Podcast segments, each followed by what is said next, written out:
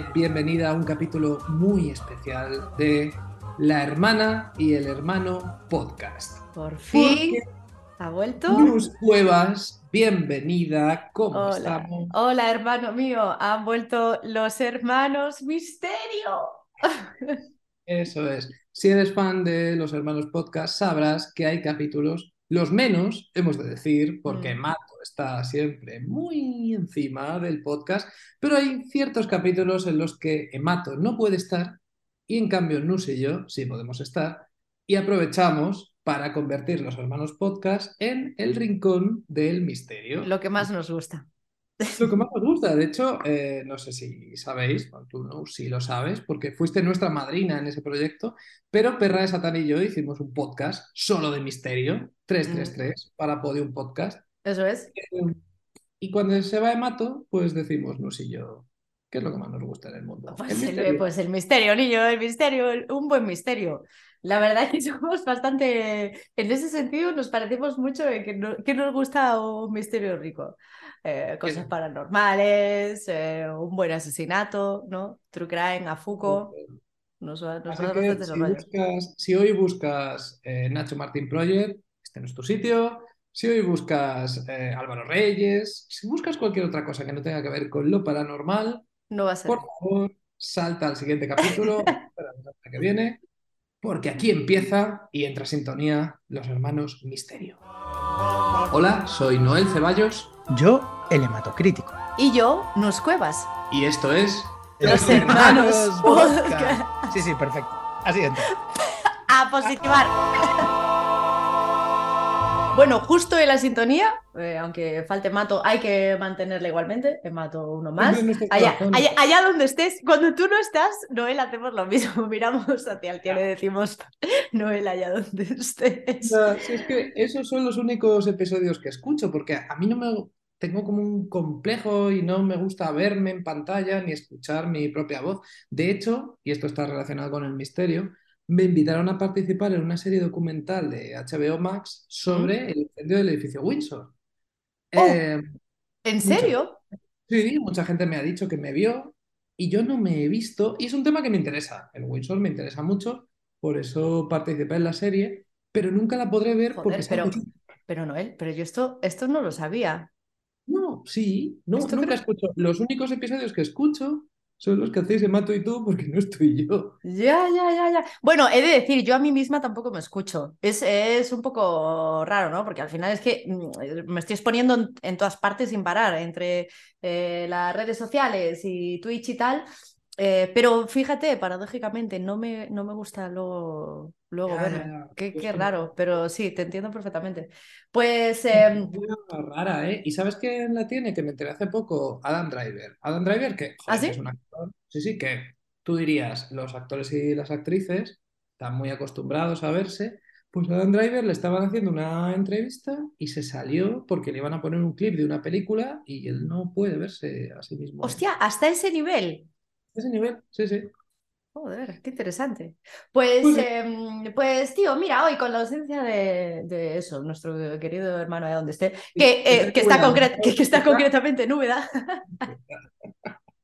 concretamente los- en los cerros de Úbeda, ya nos contará qué tal.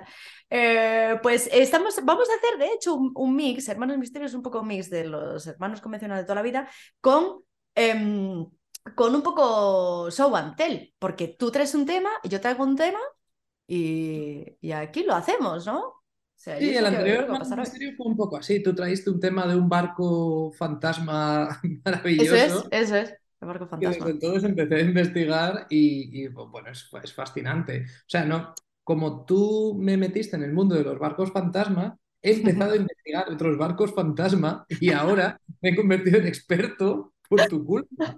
Pues sí, es que- a ti que me encanta ese tema. El barco fantasma está bastante guay. Hoy no traigo algo, bueno, si quieres empiezo yo o tú, como, como tú quieras. Eh, es- digo- lo mío es más corto. Entonces Vale, pues- con lo mío, que es como la Genial. intro, y Genial, genial. Vale, vale, vale. Me hace mucha ilusión y hay que dedicarle tiempo. Nada, Vale, vale, vale, vale. decir que eh, hace un par de semanas, o la semana pasada, no sé cuándo fue, pero acaba de empezar, Iker Jiménez acaba de abrir su TikTok, una cuenta de TikTok que es arroba la nave del misterio Y si a ti y a mí nos dicen, hace cinco años, Iker Jiménez se ha abierto una cuenta en TikTok, decimos, qué bien, qué bien, porque en esa cuenta Claro. van a tratar temas de misterio. Misterio, fantasmas, ver los vídeos, ¿no? Que sacan en el programa, pero verlos, ahí, poder parar la cámara para ver justo tal, ¿no? Sí, sí, sí, sí, claro, es lo que me imagino. Un corte, ¿no? De Belmez, el perro negro del Escorial, Roswell. La, todo- sec- la sección de Mundo Extraordinario. La sec- Exacto, sí, sí. Eh, no, no. eh, Iker Jiménez ha optado por eh, otra temática en su TikTok. Y bueno, voy a leer porque aquí antes hice un resumen de los temas que Iker Jiménez ha tratado hasta ahora en un TikTok que recordemos es arroba la nave del misterio. A. Vamos a ver, puro misterio, el mundo misterio. de lo paranormal en estado puro. Los temas son la ley trans, Hostia. la ley del solo sí es sí, La nueva Vale. edición de los libros de Roald Dahl, la Host- nueva edición de los libros de James Bond, la nueva edición de los tebeos de Asterix, ¿Qué?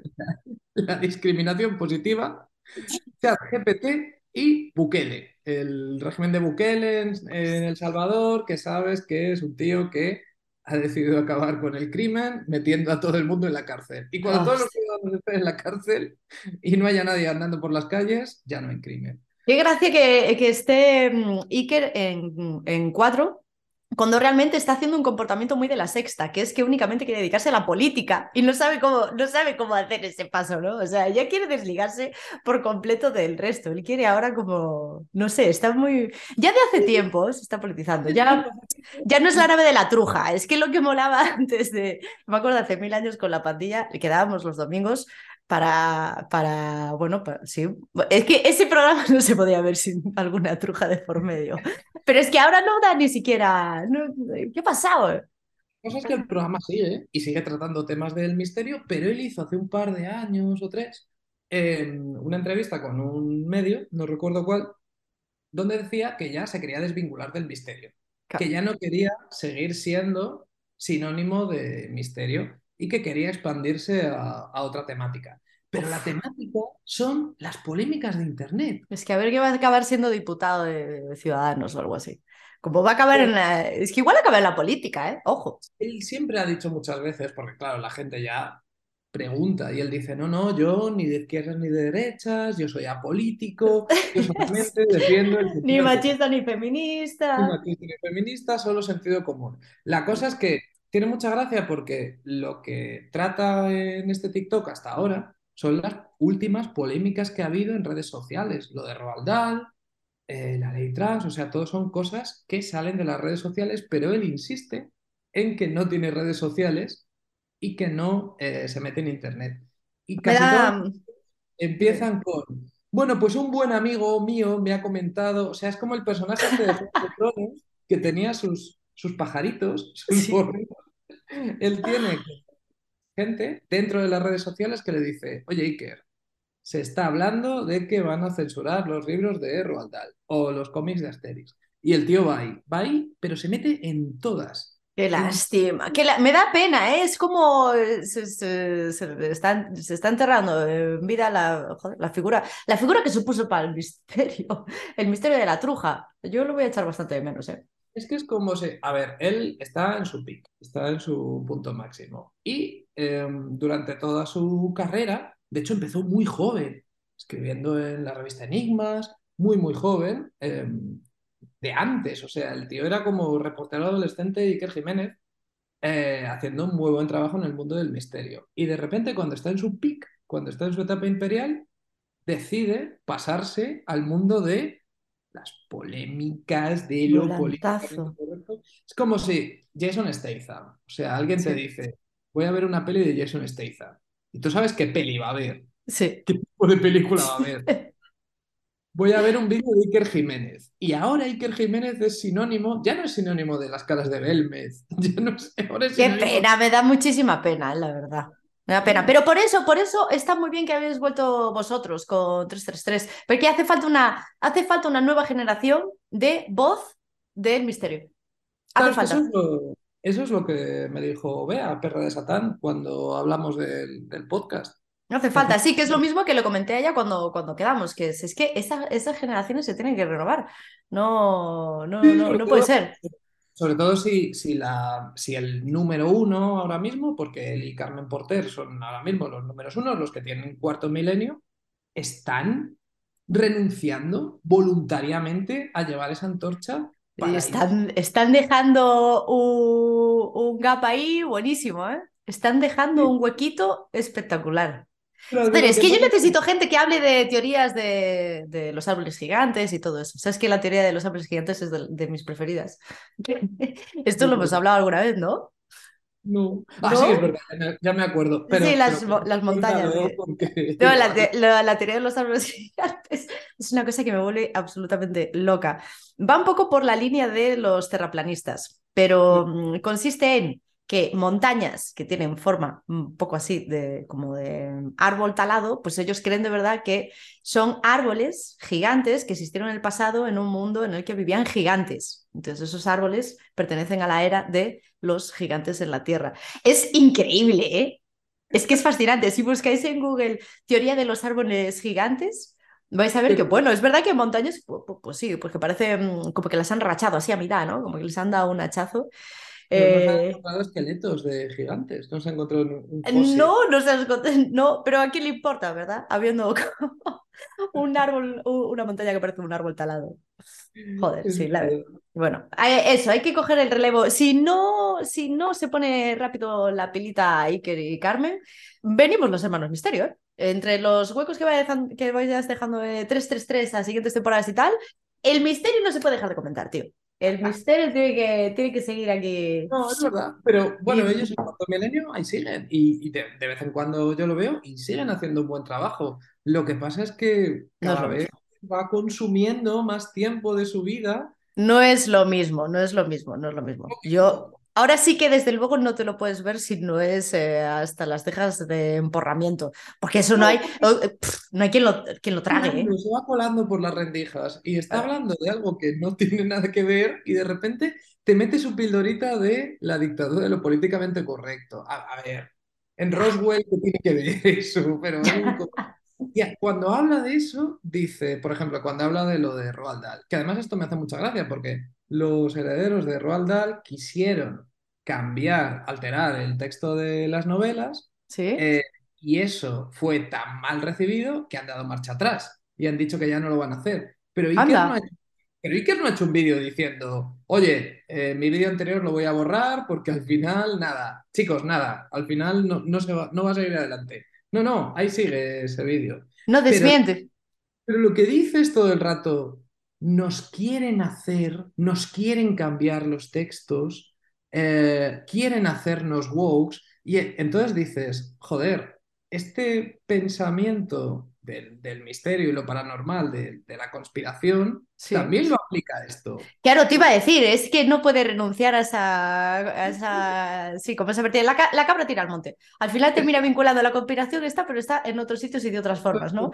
Ya no está en el duende de las imágenes de un, un duende bajando por una rama que nos ponía antes en mundo extraordinario o paranormal o lo que fuese.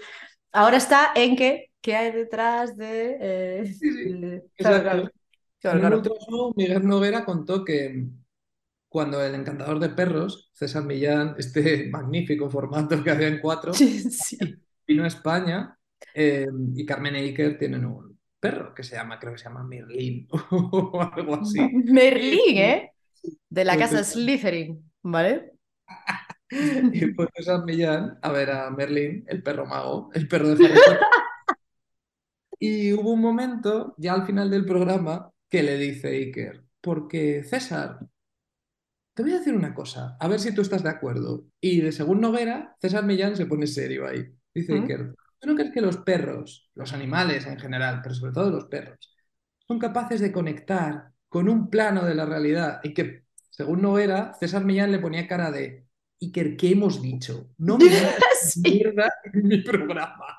Mi programa va de perros. No me metas mierda. Sé perfectamente qué vídeo me hablas y sé perfectamente de qué cara me hablas. Eh, ¿Sabes que hay una teoría, hablando de teorías? Bueno, no está muy extendida, pero yo la, yo la creo muy fuerte. Que César Millán tiene lo- los huevos pegados al culo como, como un pitbull. A mí me gusta mucho pensar esto. Porque trabaja mucho con Pitbull. Porque trabaja mucho con Pitbulls, claro. Y tiene una sonrisa, la sonrisa de esa persona sí que no es medio normal, ¿eh? Los dientes, los dientes de caballo perfectos. Eh, Pues, tíos, nunca, nunca body shaming, ¿eh? Pero hay que destacar la sonrisa de César Millán. Es una cosa. Hostia, es que parece, parece mm, Ross en Friends cuando se hace la- el tratamiento del blanqueamiento de, de los dientes. Es como. O, eh, o Chandler, también en Friends, a mí me marcó mucho un capítulo que no sabía sonreír en las fotos. O ese, o ese, sí. Pues, eh, tío, mira, yo llevo. Bueno, no, no sé si, si quieres seguir explorando, ¿eh? Territorio No, Iker, Carmen, a mí no me cansa nunca. Está liquidado, simplemente. Pero vale. TikTok Iker Jiménez, arroba la nave del misterio. Si Voy- queréis verlo para estar al tanto de eh, la dictadura de lo políticamente correcto, ahí está. Si Oh. queréis verlo para estar al tanto de las últimas novedades en misterio, Nus y yo en los hermanos misterio. Eso Somos es. fuerza. Elige, el- eh, elija bando. Eh, choose, choose your fighter. Pues, tío, ¿sabes qué traigo? Yo una cosa que me, que me... eh, Ya tenía ganas de traerlo, de hecho, a los hermanos podcast, pero nunca veía el momento ideal, ¿no? Porque siempre tenemos temas muy, joder, muy, muy golosines. Eh, entonces no, nunca veía ahí la cuña perfecta. Hasta ahora. Misterio de alguna manera, ¿no? Tiene, ver, tiene que ver, tiene que ver con el misterio, porque ahora, ahora te diré que es. Hace un tiempo, eh, mi amigo Iggy, y Rubín, tú lo conoces también, me regaló un libro que se llama ¿Qué pasaría si? ¿no? Este libro de, de Randall Munro, se llama, eh, es un libro bastante guay porque todos son ciertas como planteamientos de hipótesis un poco locas o como cosas que se te pueden pasar por la cabeza, aunque sean más o menos demenciales, y las trata de forma científica, ¿no? Como, como, ¿Qué pasaría si? Y lo que sea, ¿no? Entonces, yo te propongo una cosa, te leo varios, varias posibilidades a desarrollar, ¿no? De qué pasaría qué, te leo varias, y tú me, dice- me dices la que más te mole y, y le damos un vistazo. Por ejemplo, yo tengo aquí apuntadas que me molan mucho. Hay una que mola mucho, que podríamos empezar con esa, que es, ¿qué pasaría si solo tuviéramos un alma gemela y fuera una persona al azar que estuviera en cualquier parte del mundo? Esta me parece bastante guay. Vale. Esta vale. es bastante guay. Podemos empezar a ver esta y, y luego ver otras, o te leo más. Aquellos... me, parece bien, me parece bien empezar ya. ¿Te parece ya. bien? Es que esta, es que esta está bastante guay, tío. Hay, hay muchas más, ¿eh? Ahora, ahora las veremos. Hay otra que es Vamos. pasaría si todos saltásemos a la vez eh, en el mundo. Bueno, a ver, vamos a ver esta. ¿Qué pasaría si todo el mundo solo tuviera un alma gemela y fuera una persona al azar que se encontrara en cualquier parte del planeta? La respuesta es, el inicio. Eso sería una pesadilla total, empecé diciendo. Es muy problemático el concepto de una única alma gemela asignada al azar, tal y como explicó Tim Michim en su canción If I Didn't Have You, si no te tuviera, tu amor es uno entre un millón, no se puede comprar a cualquier precio, pero de los otros 999.999 amores, estadísticamente alguno sería igual de bueno. esto, esto me gusta mucho, ¿no? Como, no eres mi alma gemela, pero a ver. eh, hashtag me sirve. Sí. Si no puedes estar con la persona que quieres, quiere a la persona con la que estás. Que eso es otra canción. Eh, eso, eso, efectivamente. Uh, muy buena esa. Dice, pero ¿qué pasaría si realmente solo tuviéramos un alma gemela perfecta, asignada al azar, y no pudiéramos ser felices con nadie más? Nos encontraríamos. Tío, no me digas que no es loquísimo, eh, que no mola muchísimo esta Hay otra hipótesis. canción que va de esto, que se llama Anna Eng, eh, que es una canción de They Might Be Giants. ¿Ah, sí? Y es de que el narrador de la canción sabe que su alma gemela está en Japón, eh, es una mujer japonesa, se llama Anna Eng. No, japonesa o china, bueno, no, no ¿Sí? recuerdo, es oriental. Es una mujer que está al otro lado del mundo, él vive en Estados Unidos, ella vive en Asia, sabe que es su alma gemela y nunca jamás se van a encontrar. Y Oh. bueno, la canción trata de esa desazón, de saber que, que existe, que está allí, pero que nunca vais a, estar Qué, qué duro, ¿no? Pues sí, va, va bastante de esto, esta movida. pop, por alguna razón, sí, sí. Joder, es que se han escrito muchas canciones. Que le- el mundo de la música está lleno de, bueno, de todos estos de- desencuentros amorosos, ¿no? Sí, Bueno, pero yo creo, de todos modos, que no podemos saberlo a ciencia cierta. O sea, podemos sospechar que ese alma gemela está ahí, las posibilidades de encontrarlas son muy pocas, pero es que igual no, igual, o sea, cada vez que nace un bebé, nace otro bebé en cualquier otra parte del mundo asignada al azar, que es alma gemela. Yo no- Claro, es que aquí eh, eh, estás, ya estás entrando, estás entrando justo a, a- donde va a parar esto. Los planos en los que se puede mover esa alma gemela no son solo eh, físicos, eh, bueno, una cuestión geográfica, es que también son de tiempo. Es que igual tu alma gemela estuvo en 1714. Claro. Claro, claro. Entonces sigue diciendo esto. Eh, ¿nos encontraríamos? Bueno, supongamos que tu alma gemela es elegida cuando naces, ¿no? O sea, tú naces y te eh, corresponden, eh, o sea, te corresponde ya como un alma gemela. Ya lo tienes. Esto es, es como una película de Pixar, los funcionarios de las Sí. almas gemelas. Sí, sí, sí, sí. Un bebé- nació un bebé en Tokio, va- vamos a asignar una alma gemela en Yakarta. Sí. Dice, no sabes nada de quién es ni dónde está, pero como dice el cliché romántico, os reconocéis en cuanto vuestras miradas se cruzan. O Eh, dice, de inmediato, esto plantea ciertos interrogantes. Para empezar, ¿seguirá tu alma gemela viva? Este es el primero.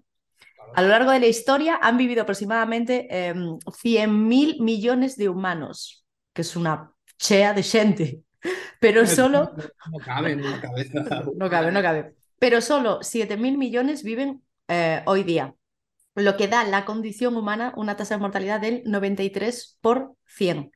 Buah, es, que es, es que es una auténtica barbaridad. Te va a explotar la cabeza ¿eh? con esto. Chao, chao, alma gemela. Claro, chao, chao, chao, belísima. Al final vas a tener No que... buscarla, es que... Claro, claro, mira, tú si encuentras a alguien que te... Si encuentras a alguien que te caiga bien, tú ya... tú- Y también, a ver, ¿qué se entiende por alma gemela? Porque si es alguien exactamente igual que yo, no quiero estar con esa persona. De hecho, sería la última persona en el mundo con la que querría estar. Claro, pero supongo que será como, em, como el, La el- la pieza del puzzle. Claro, el negativo del molde que haces en yeso, ¿no? ¿Cómo se llama eso? El hueco, no sé si tiene una palabra. Bueno, el, el- Como- ¿sabes como lo que el negativo, sí. Exacto, el yin y el yang, que encajan y formáis Sí. un todo armónico, pero igual esa armonía perfecta es aburrida. Pero si es aburrida, ya no se consideraría tu alma gemela. O sea, esto creo que busca como la perfección absoluta de lo que nunca te aburra, de, ¿sabes? Como un, un match absoluto. si nunca te aburre, es aburrido eso. Entonces tampoco sería tu alma gemela. O sea, quiero decir, yo creo que contempla que como, como alma gemela a, a alguien que, con quien no puedas concebir ese... Ya, No ya, sé, ya. Vale, no- que, no que sé sea si todo siempre perfecto. Claro, como... Sí. Dice, si a todos nos emparejaran al azar, el 90% de nuestras almas gemelas habrían fallecido hace mucho. Eh, porque claro, podrían haber fallecido en cualquier momento del año. Dice, eso suena horrible, pero espera, la cosa se pone peor. Eh, un simple argumento muestra que no podemos limitarnos a los humanos del pasado. También tenemos que incluir a un número indeterminado de humanos del futuro. Es decir, si tu alma gemela puede estar en el pasado remoto, entonces también es posible que las almas gemelas se encuentren en un futuro lejano.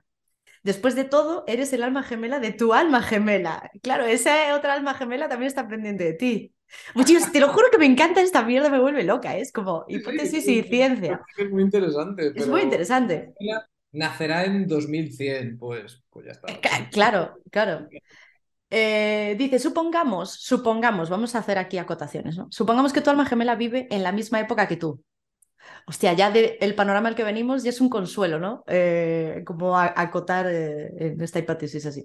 Además, para evitar que la situación se vuelva extraña, supondremos que nos lleváis muchos años. Claro, porque, joder, si no, es que esa es otra, es que a lo mejor tu alma gemela no es que esté en el futuro o en el pasado, es que está en tu tiempo, pero tú tienes eh, 30 años y, y tu alma gemela tiene 97. Por los, cojo- por los cojones vas a estar. Bebé. Este bebé, Baby Yoda, es mi alma gemela. Eh, Claro, claro. Claro, o al revés, eh, 14 y yo qué sé. O sea, pero de todas 78. maneras, estamos suponiendo em, alma gemela a nivel romántico, pero a lo mejor no, a lo mejor encuentras tu alma gemela y lo que os gusta es conversar. Claro, claro. Yo lo dije aquí alguna vez. Bueno, es que esto, joder, va a aparecer los hermanos Amor, pero escucha, los, her- los hermanos Doctor Amor. pero yo no hablé nunca con vosotros. Eh, para mí el amor más, más intenso, el más interesante, el más tal, es el, es el amor de amistad. Y decía, como siempre me viene a la cabeza la comparación de, de, de los esquimales con el blanco. Porque los Mm. esquimales tienen 100.000 palabras para el blanco y nosotros para, para amor tenemos una solo. O sea, para el sentimiento más complejo que existe del mundo, solo tenemos una palabra. Eso me parece un error absoluto. O sea, hashtag, eh, digo, arroba RAE.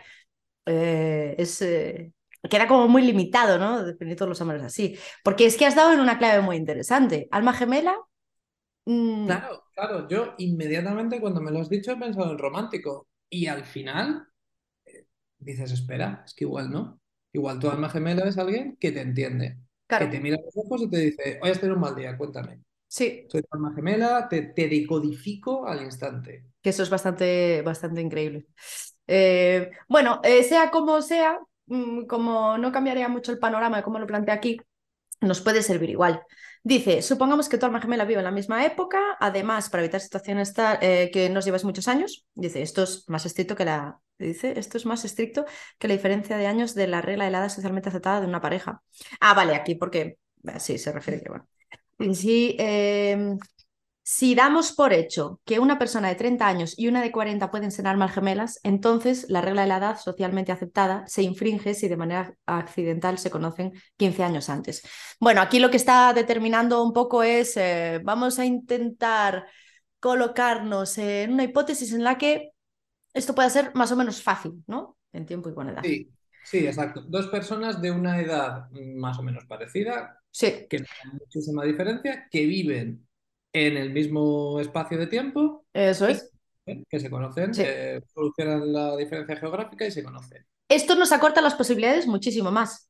Con esto, la misma restricción de eh, la edad y la mayoría de nosotros tendría un abanico de alrededor de medio millón de parejas potenciales, que de las cifras que venimos ya acortan mucho. Ya es medio, Mm. medio millón, ya no, es, ya no es tanto. Pero, ¿y qué pasa con la orientación sexual y el sexo de las personas? Vale, aquí sí que es- se está refiriendo entonces al romántico. Sí, sí, Y duda. con, y con la cultura y con el idioma. Podríamos seguir usando la demografía para tratar de limitar más las posibilidades, pero nos estaríamos alejando de la idea de un alma gemela asignada al azar.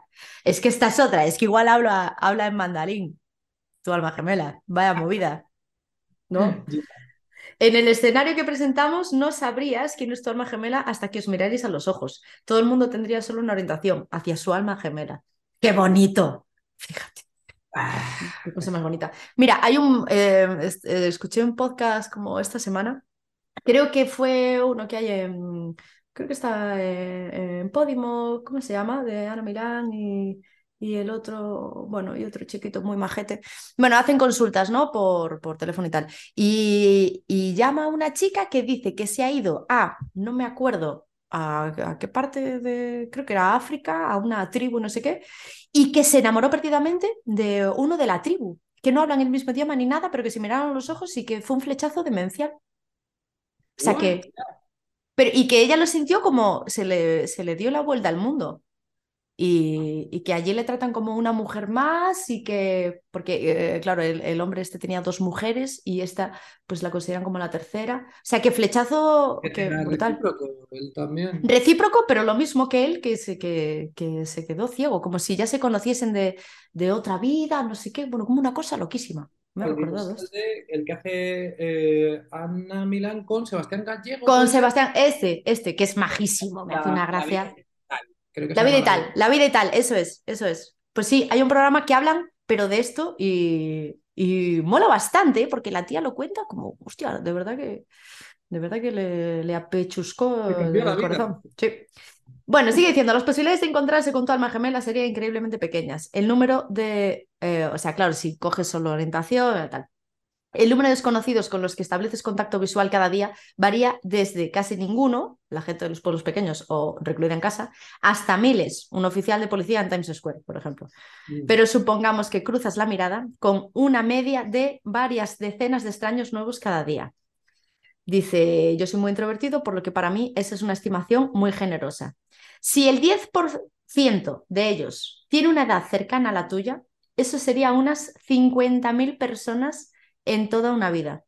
considerando que tienes eh, 500 millones de almas gemelas potenciales, significa que encontrarías tu amor verdadero en una de cada 10.000 vidas. Esto es, es que te juro, es increíble, es increíble.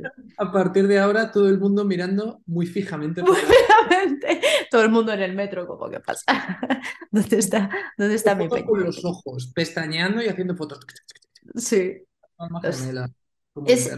Dime que no, que no son perspectivas muy guays de. O sea, que no es un estudio muy guay eh, esta forma de acercarse a, a- Bueno, esas hipótesis, ¿no? ¿Qué pasaría si? Sí, sí, sí. No, no, está, está muy bien. Me encanta. Eh, es verdad que lo sigue. que- Pero es que además, incluso no suena una campana en tu cabeza cuando conoces a tu alma gemela, es que tampoco puedes estar seguro de si la has conocido. Claro, No se Claro. activa algo que te asegura que esa es y que tú eres esa anomalía estadística, eh, tú y tu alma gemela. Sois esa anomalía estadística que se conoce. Mm. Eh, pienso que he conocido a mis almas gemelas con Nemato y contigo. Pero es claro, que y- pero y luego. no, es que a lo mejor dentro de 20 años encuentro a una persona de otro país con, el, con la que hago mejores podcasts. Y Creo dices, no, no, que eso obviamente no pasará porque te cortaremos la cabeza. yo creo que- yo creo que Es que tiene- tenemos prohibido por ley conocer a más amigos, esto lo sabes, ¿no? No, No hay más hermanos. ¿Cómo va a ser? O sea, no. Está no me lo escrito ya. Lo hemos, Sí, lo sí. hemos firmado. Como firmado, ¿no? Tener- No, pero es inimaginable eso. Pues, eh, ¿qué te parece? eh? ¿Quieres que te lea algún otro tema y el que te llame la atención le damos un vistazo? Eh, por favor, vamos a coger otro, sí, sí. Es que mola mucho. Hay otro. ¡buah! Eh, te voy a leer varios, ¿eh? Sin, sin decisiones precipitadas. Venga, Por ejemplo, pu- puntero Sí. láser. Hay una que es: si todas las personas de la Tierra apuntaran a la Luna con un puntero láser al mismo tiempo, cambiaría de color. Esta es una. Em, hay otra por aquí. ¿Qué pasaría si construyeras una tabla periódica con ladrillos en forma de cubo en la que cada ladrillo estuviera hecho con el elemento correspondiente? Tío, dime que no es el libro más increíble que has oído nunca. ¡Oh, Dios! Lo quiero leer todo. ¿Qué pasaría si reunieras un mol, unidad de medida, de topos, esas pequeñas criaturas peludas, en un mismo lugar? De pronto, súper random. Eh, a ver, ¿qué más hay por aquí? ¿Qué pasaría si metiésemos un secador encendido con suministro eléctrico continuo en una caja hermética de 1 por 1 por 1 metros cuadrados? Está muy bien también, sí. Está muy bien también. Eh, a ver, este, a ver, esto puede ser interesante. Esto quizás sea un poco escabroso, pero si el ADN de alguien desapareciera de repente, ¿cuánto duraría esa persona? ¿Cómo? A ver, no sé si lo entiendo. Si el ADN de alguien desapareciera de repente, ¿cuánto duraría esa persona? A ver, uff, aquí igual el doble clic en esta carpeta. Vamos, vamos con esta. Vamos sí, con sí. esta. Dice, si perdieras tu ADN, pesarías exactamente 150 gramos menos al instante. ¡Qué interesante! Joder, es que nunca había pensado yo esto. Ah, tío, es que, vale, eh, tengo que releerme esto, no recordaba, o sea, me acuerdo que lo leí en su momento, pero no me acordaba de muchas cosas de aquí. Lo, le voy a dar otro vistazo y luego te lo voy a dejar porque esto es apasionante. Aproximadamente 150 gramos menos al instante. Dice, no recomiendo esa estrategia, perder 150 gramos. Hay formas más fáciles de perder 150 gramos como quitarte la camiseta, hacer pis, cortarte el pelo, donar sangre, eh, sostener un globo de 90 centímetros de diámetro lleno de helio o ah, arrancarte los dedos. ¡Hostia! 150 gramos pesan nuestros dedos. Necesito perder 150 gramos y Me corto los dedos. ¿has visto la película Almas en Pena de Inisherin? ¿No? Es que hay alguien que pierde 150 gramos. Es Spoiler. Perdón. ¡Hostia! Ah, sí, ¿eh? Pues- Spoiler para quien no lo haya visto, pero sí. No, no pasa nada. Una, una Pero, dieta- pero no, no, es el, no es spoiler porque no sabes si. eh, tú no has dicho si es porque ha perdido el ADN, porque se ha cortado Ah. los dedos o porque ha, o porque ha sujetado un globo de helio. Porque por una de estas razones hay alguien que hace O porque ha hecho dieta, pis dieta milagro. O porque eh, se ha cortado el pelo. En realidad no lo has contado. En- en- Bueno, es verdad, es verdad. Pero eh, no, no recomendamos estas dietas milagro. Bueno, También lo del perder- globo sí, lo del globo yo lo recomiendo. Luego sí. También perderás 150 gramos si haces un viaje desde las regiones polares a los trópicos. Esto sucede por dos razones. Una, la Tierra tiene esta forma. ¡Uh! Espera, qué interesante esto. Perderías 150 gramos. Bueno, Sí, aquí, Bueno, aquí eh, pone un dibujo, ¿no? De, bueno, un círculo que es la Tierra, tamaño real. Si te encuentras en el Polo Norte, estás 20 kilómetros más cerca del centro de la Tierra que si estás en el Ecuador y notas con más intensidad la fuerza de la gravedad. Mm, ¡Hostia! ¡Qué interesante! ¿eh? Además, si estás en el Ecuador, estás siendo lanzado hacia afuera por la fuerza centrífuga. Y lo notas más que si estás en los polos. El No, resultado es. no, no es que haya cogido peso, es que estoy en el Ecuador, tenéis que entender. El resultado de estos, dos fenómenos es que si te mueves entre las regiones polares y las ecuatoriales, puedes perder o ganar hasta media centésima de tu peso corporal.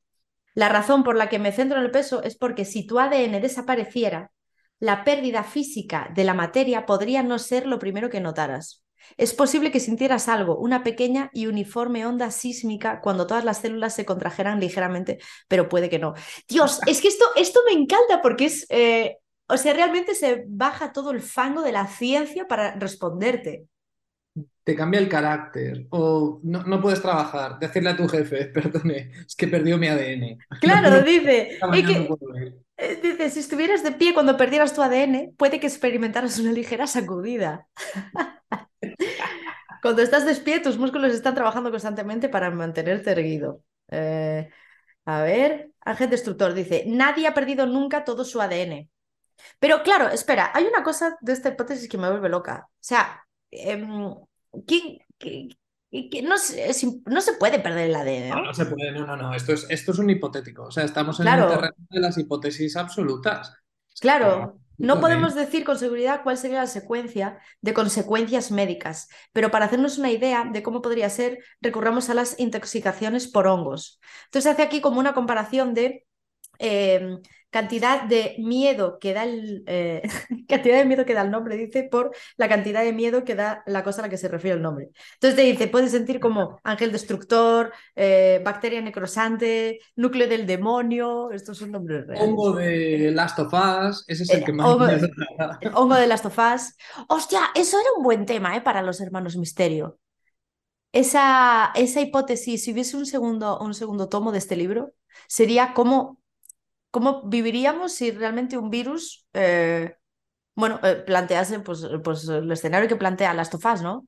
Sí, es que Eh. a mí una de las cosas, eh, a mí los dos juegos me gustan muchísimo, eh, la serie no tanto, pero una de las cosas que me gustan de la serie, que no está en el, el primer juego ni el segundo, es el prólogo del primer episodio, que eh, ¿lo has visto tú ya, Nus? O- sí, sí, sí.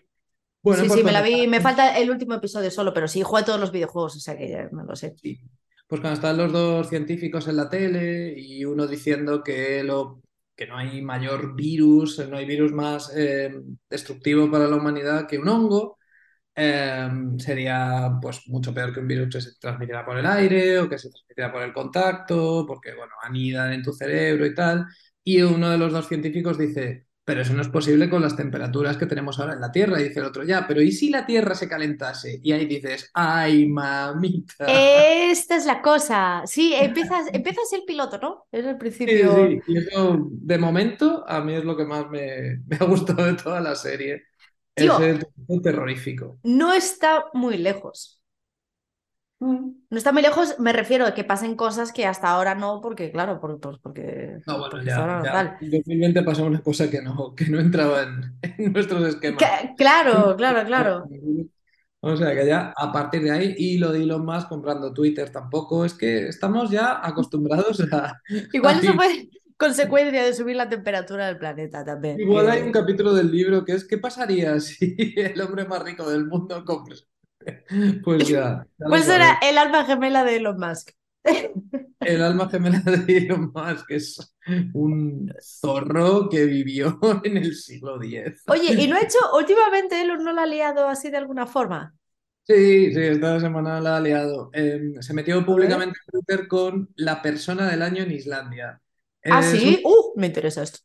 Es un trabajador que es un genio, o sea, es un trabajador estrella que vendió eh, su, bueno, él no sé si hizo un programa, no sé, pero vendió algo a Twitter por 100 millones de dólares. Sí. Eh, y no sabía si estaba despedido o no por estos despidos raros que ha estado haciendo según la ley norteamericana, que no sabemos de todo cómo se aplican a Europa. Y el Sí. le estaba mandando eh, mensajes a Elon Musk, le estaba mandando mails y no le respondía. Entonces dijo, como no me respondes por privado, te voy a preguntar aquí por, eh, por Twitter. Si lo retuitea el mayor número de gente, a lo mejor me respondes. El tío le respondió con una chulería que no te puedes imaginar, Sí. pero al parecer los abogados le dijeron, a esta persona le debes 100 millones de dólares, no te conviene eh, chulearla. Eh, hablamos de un tío que es un genio, que es un trabajador estelar y que ha sido elegido como persona del año en Islandia por un montón de razones que Guau. no te puedes imaginar. O sea, un ser humano es lo contrario, es el opuesto a Elon Musk.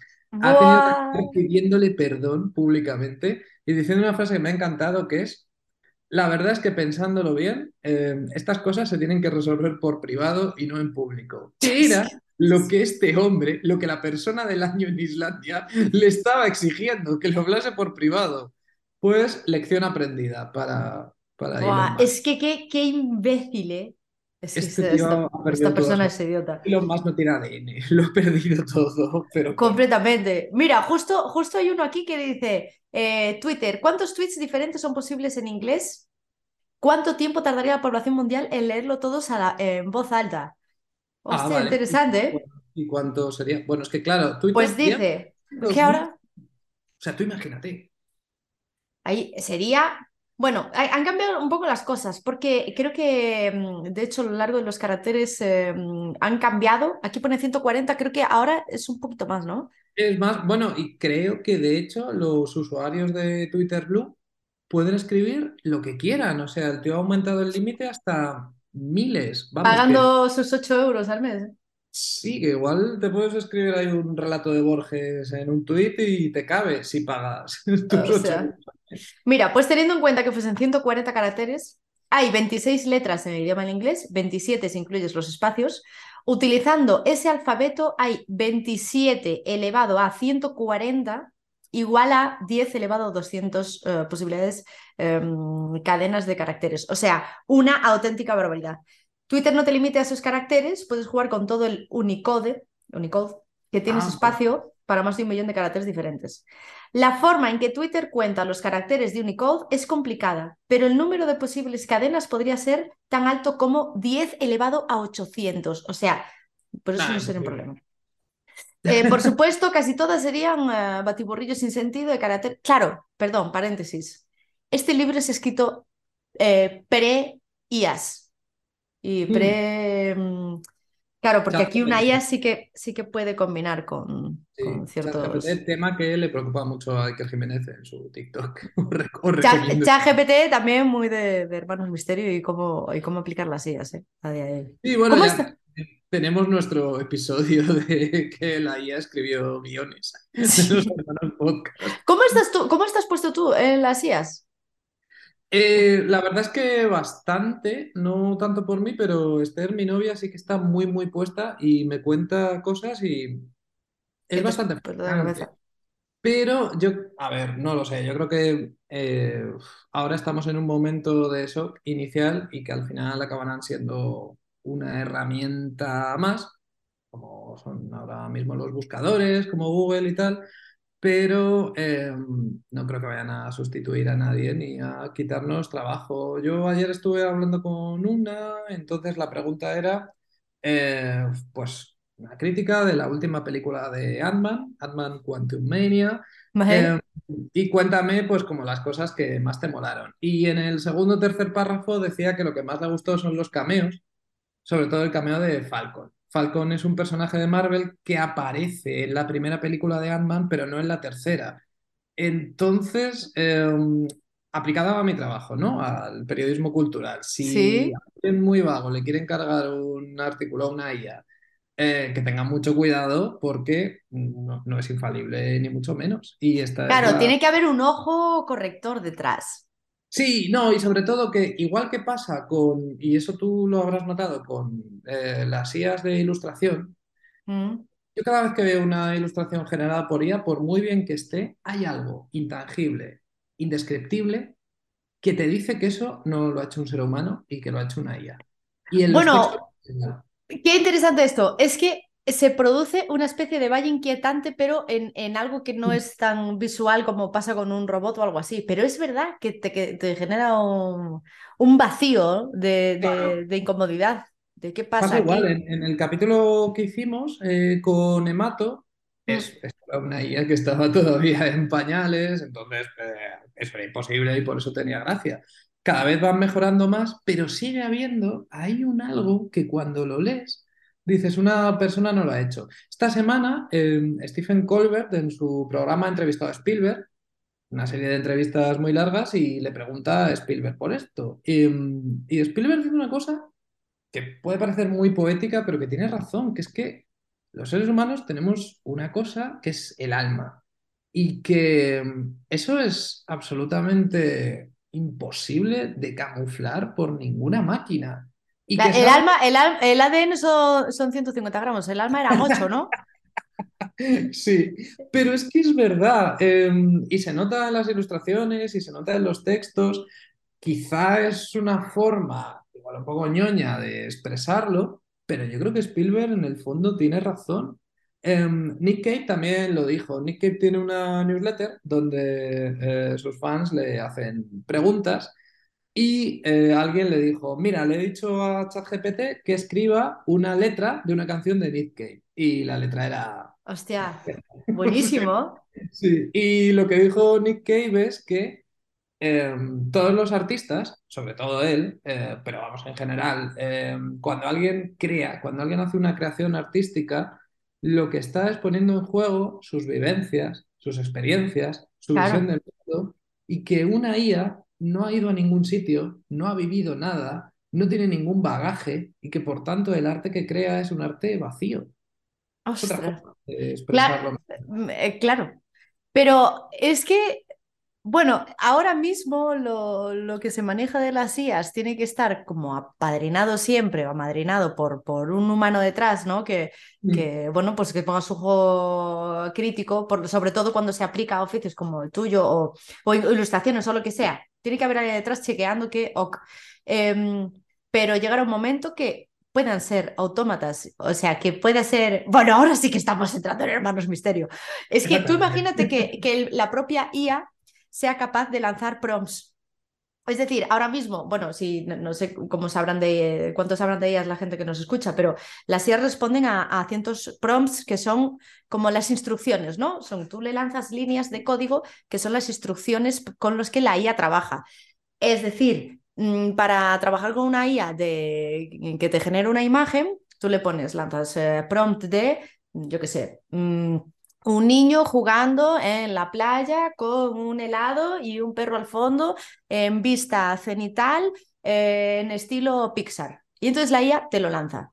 Vale, para ejecutar esos prompts, puede llegar un momento en el que la propia IA sepa auto mm, eh, a- crearse propias rutas de esas generaciones de prompts. No me parece lo más loco. O sea, no, lo, lo más loco no es que la propia IA trabaje con ella misma. ¿Sabes lo que te quiero decir? Estoy... No, no, no, claro, pero, pero siempre eh, todo lo que aprende lo aprende de, de los humanos, de creaciones de humanos. O sea, ella, mm, sobre todo ChatGPT, ChatGPT es un sistema de lenguaje em, que lo que está haciendo ahora es entrenándose, pero con cosas que ya existen. Bueno, de ahí, de ahí nació el debate de que, de que las IA son un poco fascistas. Bueno, claro, sí, sí. Es Claro, que y machistas. primeras- claro, que las primeras que se alimentaban pues de, de foros y de redes sociales, pues ¿qué es lo que más hay en los foros y las redes sociales? Pues salieron un poco nazis, un poco machistas. Bastante racistas y claro, claro. Sí, sí. Eh, pues, pero claro, al- no, esa independencia, esa autonomía absoluta eh, e integral es imposible porque aprenden de nosotros y de lo que les, les alimentemos. Mm. Eh, luego yo no estoy preocupado, o sea, no creo que nos vayan a, a sustituir para nada, será una herramienta más, como tantas que ahora utilizamos, eh, Sí. como la Wikipedia. O sea, la Wikipedia es una herramienta y dentro de un tiempo también lo, lo será esta. Yo creo que no hay que ser catastrofistas. Dentro de dos años estamos haciendo los hermanos podcast porque me he quedado sin trabajo, porque ahora todos los medios de comunicación los escriben robots. Pero no, no. No, no, no, no, no, no sería posible que, que pasara. Estaba viendo que, que ha habido ya, claro, cortos de terror, por ejemplo, bueno, de, de distintas cosas, pero cortos escritos ya por, por IAs. Corto de terror escrito por IA, que le han, la han alimentado de más de 400 horas de películas de miedo y, y ha generado pues un, bueno, pues un guion. Dice, Sí, de hecho, dime, dime. ¿cómo será? Ese- Claro, que ese- tiene que ser, pues, pues- pues claro, pues no está, no está supervisado. Lo que sí que puede ahorrar muchísimas horas.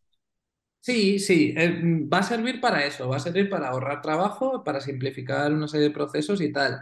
Pero uf, ahora mismo estoy, fíjate, precisamente escribiendo un artículo para GQ sobre las 20 escenas más terroríficas de la historia del cine. ¿Ah? Y yo creo que lo que tienen en común la mayoría de ellas eh, es que hacen algo inesperado. Eh, y muchas de ellas, si empiezas a buscar, eh, si empiezas a bucear en cómo se crearon, pues ves que eh, el director o los guionistas se basaron en experiencias, en vivencias propias y sobre todo en una mm, eh, ambición por sorprender eh, al espectador. Y, y una IA solamente va a generar algo derivativo, nunca va a sorprender, Mm. nunca te va a salir por la tangente. Eh, la secuencia de la ducha de psicosis, por ejemplo, nunca se había Sí, hecho algo así, nunca una película mata a su estrella principal y a la que durante el primer acto de, de psicosis se nos ha presentado como el personaje principal, que es Marion Crane, eh, y, y- y la matan a- al final del primer acto. Esto nunca había ocurrido, con lo cual a nunca se le va a ocurrir eh, hacer eso. Nunca claro, porque no está alimentada con, eh, claro, con Sí, esas posibilidades. de- ya, ya, ya, ya. Pero aún así, lo mismo te digo esto que te digo que a veces eh, me gustaría ver esos cortos de terror que ha generado porque se le ocurren cosas que a un ser humano jamás se le ocurrirían y que pueden ser inquietantes. Si Bueno, es que, es que no hay cierto, no hay cierta eh, libre albedrío con, Pero es que con la IA. Un poco sí, veces la ¿no? inteligencia artificial hace unas conexiones aberrantes que a nosotros no se nos ocurren porque estamos limitados por, por nuestro cerebro y que, y que eso es lo que puede generar terror. Mm, Sí, Simplemente porque, por, por lo del valle inquietante que hablábamos antes, claro. por, o por ese componente de eh, enganchar un par de ideas random que nosotros no seríamos capaces, pero que una inteligencia artificial sí, porque para ella no, no, no- no tienen peso, no tienen valor, todo es lo mismo, y que a lo mejor eso es lo que genera esa, esa noción, esa idea de lo inquietante, como Sí, Freud, por ejemplo, que Y- Freud tiene un inquietante que, que está muy bien. Que, que, mira, ahora estábamos hablando ahora de ellas, pero como, bueno, ya, ya vamos a hacer casi una hora. Al final, oye, qué charreta más estupenda. Pero escucha una cosa, tú, esto no lo hemos comentado y esto es muy de Hermanos Podcast también. ¿Tú viste lo del invento de, mm, bueno, dentro de las VR, los cascos, realidad virtual y Mm. tal? Em, ¿viste lo que hizo el pavo que trabajaba? Creo que trabajaba para Facebook o así, creo, lo tengo por aquí, esto. Em, Palmer Luckey, Luckey, creo que es Luckey, sí eh, confundador de las Oculus, eh, hizo un nuevo casco de VR, esto no sé si te suena, que No. es que dice un artículo que, es- que estaba echando un vistazo, es poco probable que sea algo en lo que quieras probar porque si eh, mueres en el mundo virtual, el dispositivo te mata en el mundo real usando explosivos. ¿Esto lo Bueno. sabes? No. Tendríamos que haber empezado por esta noticia, maldita sea. A ver, resulta que, eh, joder, yo pensaba que esto lo sabías. Mierda, no, borra todo, empezamos de cero. Eh, hola Internet, Doom Y te bienvenidos. matan en el Doom y mu- ¿Pero quién querría jugar a eso? No, Nadie. bueno, pues obviamente nadie. Eh, hay un, hay un, un, un anime que no sé si conoces que se llama Sword Art Online, o si te suena, seguramente que te suene, ¿no? Sword, Sword Art Online. Es una serie de 2012, me parece, Eh, y en esta serie de todo anime, yo no sé si tiene cómic, me imagino que, que sí.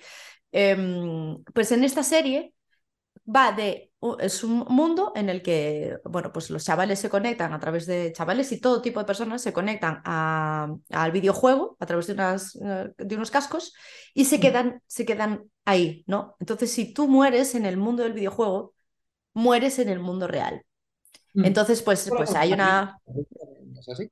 El qué perdón Si mueres en Matrix, mueres en la realidad también. exacto exacto exactamente eso si mueres en Matrix eh, eh, entonces hay pues una conversación a nivel eh, social, ¿no? De todas las ciudades, como, hostia, ¿qué está pasando aquí? Dice, bueno, los 300 jugadores de, de Sword Art Online no despertaron, son parte de un juego que realiza investigaciones ilegales llamado, ¿sabes? Porque luego hay como eh, estudios detrás de todo esto que se lucran de tener a la gente ahí. Bueno, es, es la verdad es que es una sinopsis muy interesante como plantea, eh, cómo se plantea el anime. Bueno, pues este pavo esto es el anime, pero es que en, el- en la vida real, este pavo, Palmer Lucky, se ha puesto a crear unas gafas VR. Esta noticia ya tiene, tiene como un tiempito, no sé si del, del año pasado, 2022 o ¿Sabes dónde lo veo yo eso? En los ¿Dónde? super ricos. Un Elon Musk, por ejemplo, que sea como el reto definitivo. Como antes se iban a cazar y era una manera de demostrar su superioridad, irse a...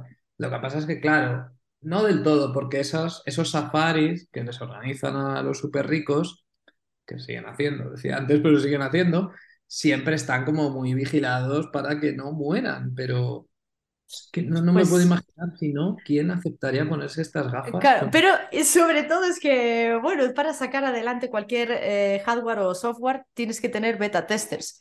Por los cojones vas a tener tú, vas a encontrar tu beta, beta tester para las gafas del colgado este. Pruébalas tú, matado.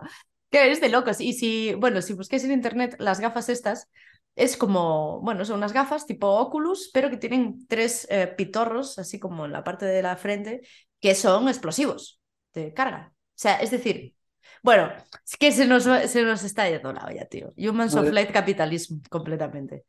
Madre mía, pero si yo, o sea, yo soy incapaz de jugar a, a estos juegos súper difíciles que si ya te dan un toque te matan. Los de From Software, ¿no? Sí, los Dark Souls. eh, Sí, sí, yo Sí. no quiero porque digo, no, a mí me gusta que me, que me permitan, Me, me gusta vivir. me gusta que, no, sobre todo, que me permitan reiniciar la partida porque a mí lo que me gusta es jugar a los juegos, pues No, no, no, pues estas gafas no son para ti. Eh, po, po, po. Madre Eh, tú- me imagino al pavo este, ¿no? Como si no quieres jugar, sois unas gallinas, que esto no es miedo de morir. Yo me imagino el momento que alguien lo prueba y a los cinco segundos ya le matan.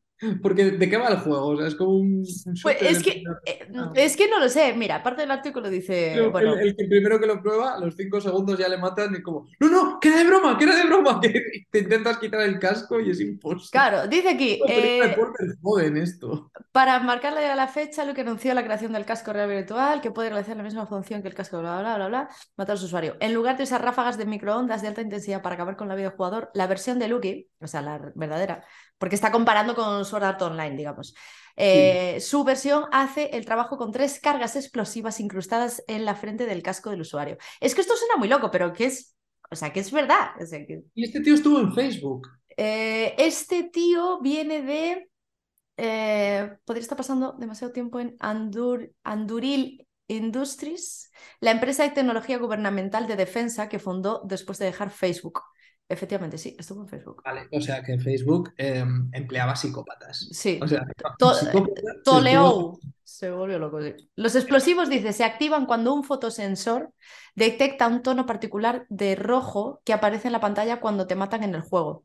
Lucky dijo que las cargas instantáneamente destruyen el cerebro del usuario al dispararse, lo cual es reconfortante saber. Claro, reconfortante saber que no vas a sufrir. ¡Guau! ¡Vaya colgado! Es que está colgadísimo. También tiene planes. Que te van a matar en un videojuego, pero no vas a sufrir. En ese momento tú ya. Eh, Pero sí. También tiene planes para agregar que- un mecanismo, dice, de manipulación para que los auriculares no se puedan quitar o destruir mientras eh, alguien los usa.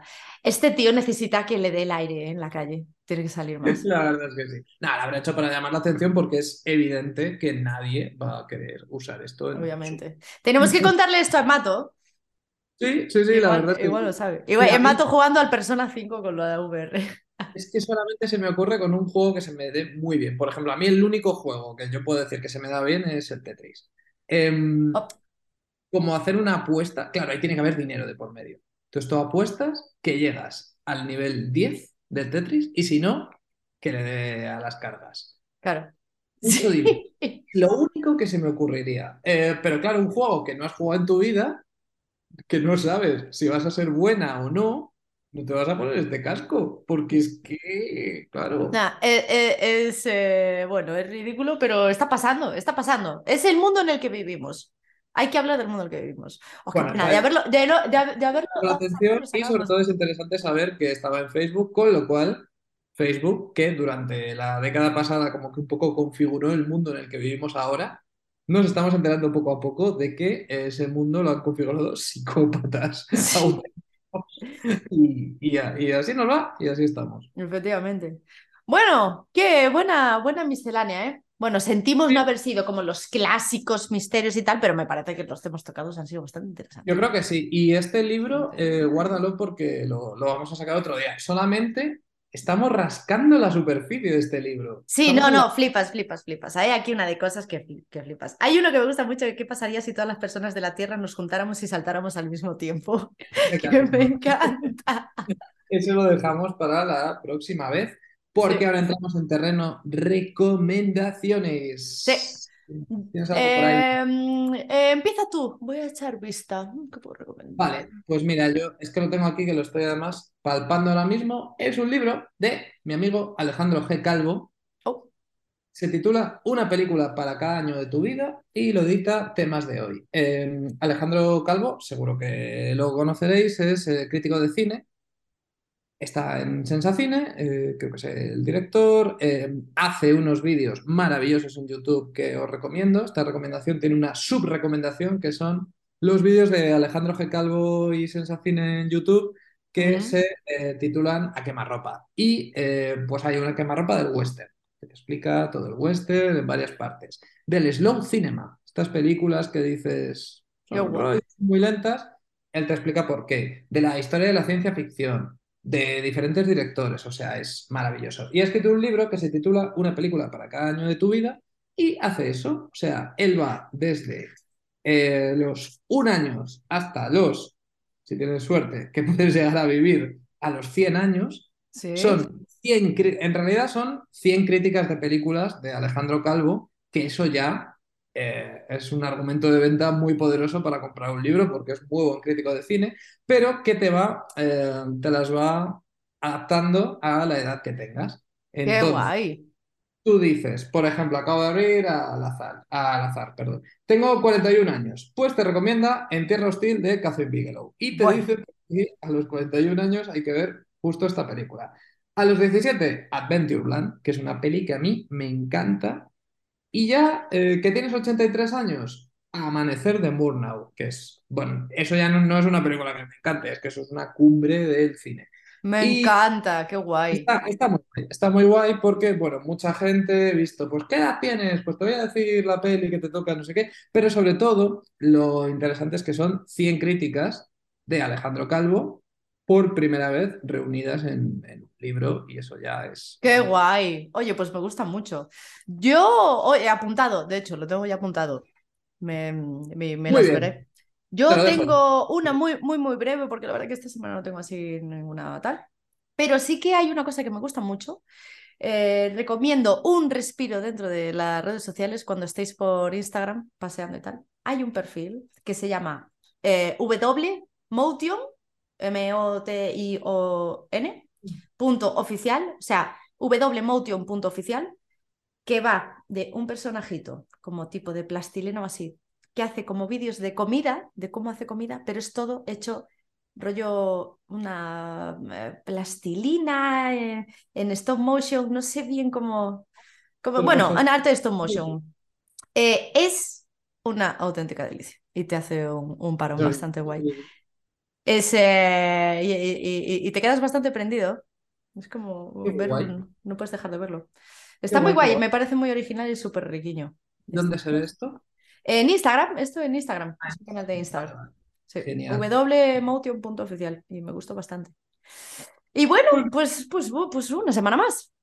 Ahí estamos, Pues ¿eh? Le- este- me ha gustado mucho este episodio porque eh, es lo que, bueno, es le- la- el ADN, hablando de ADN, es el ADN de los hermanos podcast, que es eh, coger un tema y hasta donde Eh, charlar, sí, yo me he tomado un té mientras hablaba contigo más a gusto que un Yo me he tomado no uno, sino dos colacaos, o sea que está, está muy bien. Señor. Hemos hecho la hora porque lo estamos haciendo en una sobremesa, pues, pues ha sido como quedar una sobremesa contigo, que, Efectivamente, pues sí.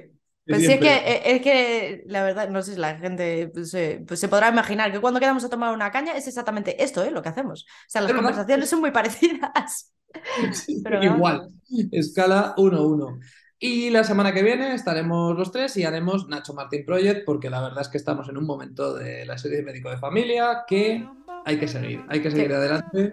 Sí. Yo ya quiero ver los episodios. Llega una semana nueva, llega el lunes y hay un episodio nuevo de Last of Us y digo, ah, qué pereza. Pero en cambio hay un episodio nuevo de Médico de Familia y digo, uy, Y vamos. bueno, pues nada, pues la semana que viene no- nos vemos ya todos. la semana que viene más. Hasta Un luego. beso internet. Chao, chao.